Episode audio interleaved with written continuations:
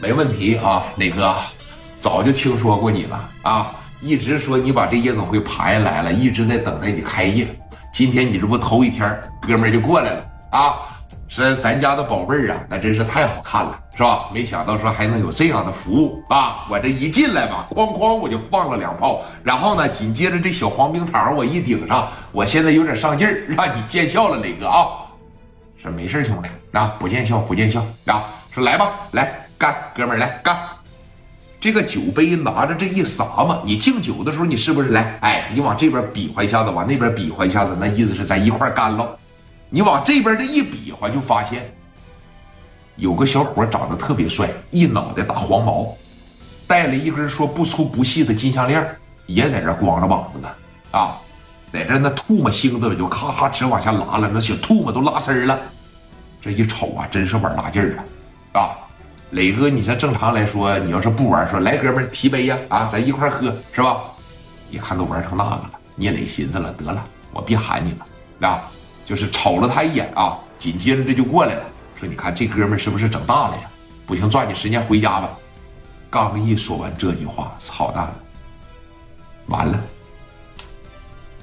啊，完了，这哥们是谁？我告诉你啊，他的大名吧叫刘季。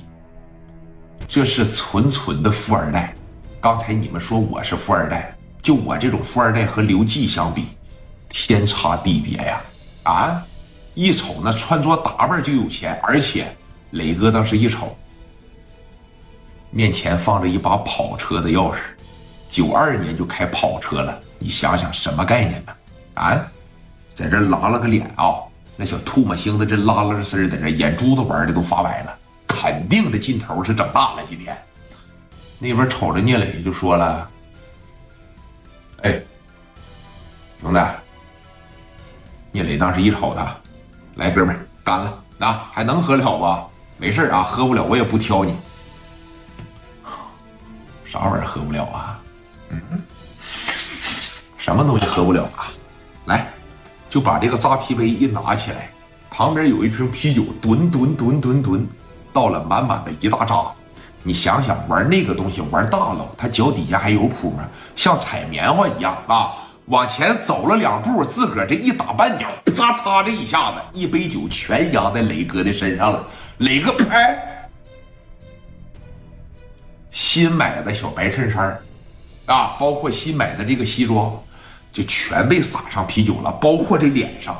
虽然说吧，这衣服也不值啥钱可能说浑身上下啊。两三千块钱吧，但这个东西它影响心情啊，对吧？而且说聂磊作为这么大的大哥，在这个包房里边让人泼一脸酒，别管是故意的，还是有意的，还是不是故意的，毕竟这个面子上啊，他感觉到过，哎，他这个面子就，他这个面子呀，他就过意不去了，知道吧？哎，这个刘八三三啊，讲话了讲稀碎，你这么的啊，我给你整你妈的娘胎里边，你就，你就你就去吧。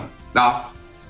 啪嚓这一下子给整了一脸，你谁的心情也不会好，而且咱都别说说这衣服能值多少钱，对吧？你肯定是没有面儿，而且你在这个地方待着，你会感觉到极其的尴尬。我说的对吧？磊哥当时说，你看这手拿着啤酒，那烟也给浇灭了。说你看你说啥呀？没事儿。喝多了吧，兄弟，玩大了吧？你着急不是，你不着急不是，